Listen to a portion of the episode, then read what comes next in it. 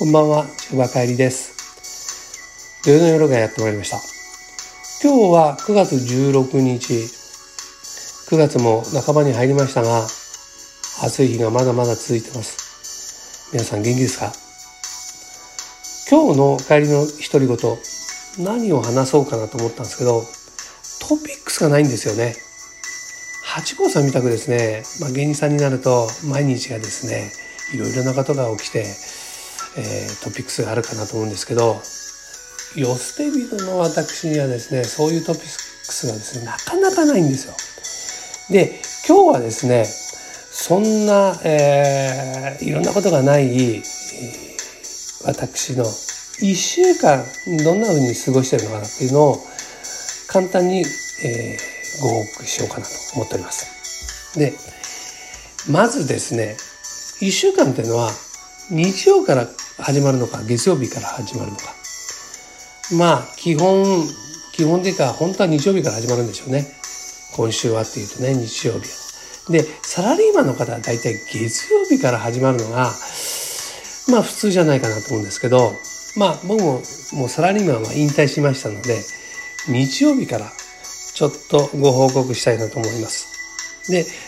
えー、9月10日の日曜日、まずですね、この日は、えー、早朝野球のチームに入ってるんですけど、まあ10年ぐらいになるんですかね、入ってから。えー、6時から8時までの枠が、うん、毎月毎週取ってましてですねそこで、えー、試合があるんですよ。大体月に2度ぐらい試合があって一度は審判でお手伝いに行くっていう感じなんですけどね。でこの日も5時半ぐらいに集まって、えー、体をほぐして6時から試合に挑むんですが毎週ですね9人集めるのはねだんだん、えー、難しい状況になってるんですがこの日はですね、えー、12人集まりましてですね、えー、10番指名打者っていう感じで、えー、出場しました。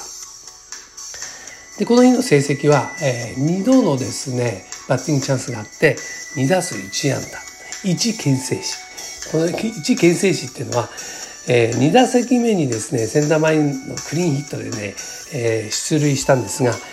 キャッチャーからのですね、牽制で、えー、一塁噴死っていう状態、情けない状態になったんですが、えー、試合の方は、えー、8対1で圧勝しまして、気持ちのいい、えー、週を、えー、スタートさせることができましたって感じですね。で、午後はというとですね、もう1週間も前になるとですね、大体、えー、記憶から消し去られてますね。ということで、え、月曜日に行きたいと思います。月曜日はですね、え、午前中車のオイル交換に行きましてえどこに行ったかっていうとですね地元の自動車これもですねもう何十年もの付き合いになるんですけどそこで、えー、オイル交換をしてもらいましたで、えー、終わっておいくらですかって聞くとですね、えー、4500円ってね1万円札を渡したところまあ5500円のお釣りなんですが普通はですね、まあ、レジからお釣りが飛び出してくるんですけどここはですねご主人の財布から、えーね、お釣りが出てくるという仕組みですね。で、えー、まず5000円札5枚が、えー、財布から出てくるんですけど残りの500円がね小銭入れから出てくる。ね、ポケットから小銭入れを出して、えー、1枚2枚3枚4枚でね。細かくていいからって言ったら、ね、えいいですよもちろん。100円玉が4枚出てきてその後は小銭まあじゃらせじゃらせんっていうかね。え50円玉が出てきて10円玉がこう3枚ぐらい出てきたところであれっていうような感じになったんでね。あもういいですよそれでって言ったらね。いやいやいやあるからって言ってね。で出てきたのが、えー、5円玉2枚が出てきてね。まあそういうところでやってもらってるんですよ。で皆さんね大体ね車検とかそうオイル交換とかいうのはねあの、まあ、オートバックスとかえー、イエローハットとかそういうところでやってるかもしれないですけどね。あとメーカーとかですね。やってるかもしれないですけど、まあこう地元のね、あの、こういうところでお願いすると、あのね、今回ね、あの、えー、エアバッグのところのね、こうランプがね、えー、消えなくなっちゃった。ね。で、取説見るとね、あの、飛び出せない、あの、エアバッグはね、飛び出さないかもしれないのでね、必ず直してください。ってあるんですよ。で、それをね、相談したらね、あ、ちょっと待ってなって言ってね、こうテスターみたいに出してね、こうカパってこう測ってくれたらね、こう消えたんですよ。いろいろちょちょんってこうね、ボタンを押したでこれどうしたのって故障じゃないの。いやねこれ故障じゃなくて接触が悪いんだよ、ね、たまにあるんだよねとかってね簡単に直してくれるんですよ。それをロハで直してくれるんですよ。だからねこういうね地元との付き合いがあるとねこういうところはねあのもうフリーで直してくれるんですよ。でそういうところあのメーカーさんなんか行っちゃうとねしっかりこうお金取られたりねもうもちろんオートバックスとか K2 あのイエローハットに行っちゃうとねあのそういう状況になるかもしれないですけどねこういうところ地元の自動車屋さんと仲良くなってるとそういうのは大丈夫だなので、ね、皆さんもどんどんこう地元にねお金を落としましょうっていうね。えー、そういうお話でございますね。えー、それからね、えー、午後、え家電のね、量販店にね、僕ちょっと行ったんですよ。でね、ケーズ電機ってとこに。で、僕、ケーズ電機好きなんですよね。で、なぜかっていうとね、あの、新製品が安いケーズ電機に行くとですね、ここはね、ポイント制じゃないんですよ。価格、あの、表示からね、10%引いてくれるんですよ。で、他のとこに行くとね、あの、ポイント制なんですよね。だからポイントは例えば10%のポイント分が貯まるんですけどその日は買い使えないとかね。次回使ってくださいとか。あとねカードで買うと10%じゃなくて8%になっちゃうとかね。あるんですよ。でも京成電機はねあのー、もうカードで買おうが現金で買おうがね10%は10%引いてくれるんですよ。ね、そういうとこがねこうなんか分かりやすいなってね、まあ、ケーズ電機が宣伝してるわけじゃないんですけど僕はケーズ電機が好き。で、えー、この日はですね、オカマとか見に行ったんですよ。で、オカマってのもね、ピンキリでね、えー、ピンはね、10万円。10万円ですよ、オカマが。で、キリは1万円台からのね、まあ、あのー新社会人のスタートでね、えー、一人暮らしして、えー、自炊もするっていうところになると、まあ、その辺から始めましょうって感じですかね。で、このね、ピンとキリでどう違うんですかって言ったらね、店員さんがね、これはね、1に火力です。火力が強いのは美味しいご飯が炊けます。なるほどね。ねで、2に、えー、機能。あの、何ですか、いろんなこうボタン一つでね、あの、炊き込みご飯ができたりとか、カレー飯ができたりとかね、カレー飯って言ったらね、カレーに最適なこうご飯が炊けるんでしょうね。あとは、その保温してても炊きたてのようなご飯が保温できるとかね、そういうのが、えー、いろいろ機能があるのが、まあ、ね、えー、ピンの方ですよ。ね、なるほど。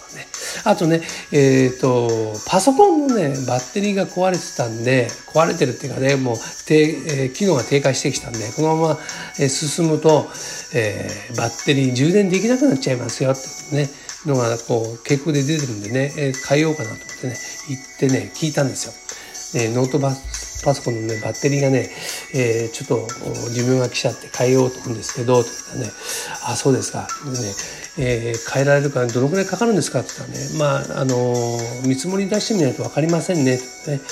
で見積もりとただでやってもらえるんですか？って言ったら、メーカーによって違いますね。ってねどこのですか？とか、ね NEC です。あ、NEC はね、あのー、見積もりだけでお金取られますね。ね。あんま見積もりして修理に出せばお金見積もり代取られないんだけど見積もりだけだと見積もり代が取られますあそうなんだどのくらいですか？って、まあ、それは出してみないとわからないってね。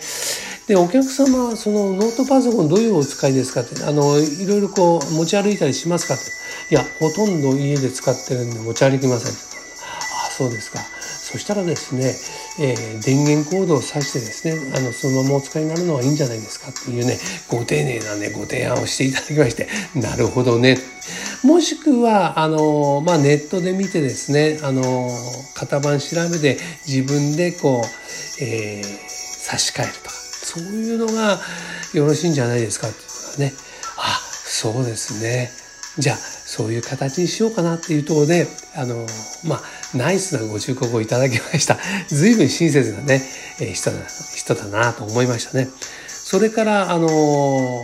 クーラー、クーラーっていうのはエアコンっていうんですかね。エアコン売り場に行ってみたんですよ。でね、この夏すごい暑かったじゃないですか。で、僕の部屋ね、エアコンついてるんですけど、壊れちゃってるんですよね。飾り、あの、インテリアになっちゃってるんで、えここまでは来年も暑いとねちょっとたまらないなと思いましてですねちょっと見に行ったんですよ。安いのがないかなって。ねあの、まあ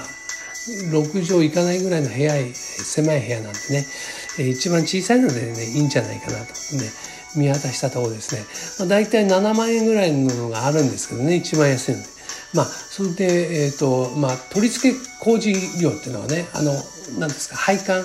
えー、室外機につながるやつがね、4メーターまでは、えー、1万5、6千円なんですよ。で、それ以降は1メーターいくらいくらってなってるね。で、僕の部屋がね、2階なんでね、最低6、7メーター必要なんですよね。そうすると、ああ、まあこれはね、2、3万かかるのかな、取り付け工事代だけでね。そうすると、まあ大体10万超え。うん、そうか、1台10万にはなるな。まあこの夏はね、もう夏も過ぎたし、えー、ないな。もっと冬とかね、あのシーズンオフになった時に取り付けのほら人たちもね、少しは暇になるんじゃないかなと思ってね、そんな時に取り替えようかななんてね、思った次第でございます。えそんなことなで、え火曜日は終了してですね、これからまあ水、木、金、土っていう、こう、行こうかなと思ったところでね、時間がですね、もう11分経ってしまったんですよ。で、あと1分でね、これ水、木、金、土ってね、4日間をね、えー、ご紹介するのはこれ厳しいかなとなっちゃってね、えー、なかなか12分の間に1週間を、えー、簡単にご説明することできなかったなってね、そういうのが身にしみてよくわかりました。えー、1週間ご紹介しようと思ったんですけど、日月の2日間で終わってしまったと、大変申し訳ございません。この続きはまたいつかですね、ご紹介できればなと思って、まあトピックスがなければ、えー、次回の土曜日にご紹介できるんじゃないかなと思って、えー、皆さんそんなところでご許し願えればと思います。はい。ええー、帰りの独り言、えー、この番組の提供はですね、皆さんご存知の CM キャスティングのライスレスの提供でお送りいたしました。ということでまた来週皆さんお元気でお会いしましょう。それまで健康に気をつけてくださいね。運動忘れないように。それでは、さようなら。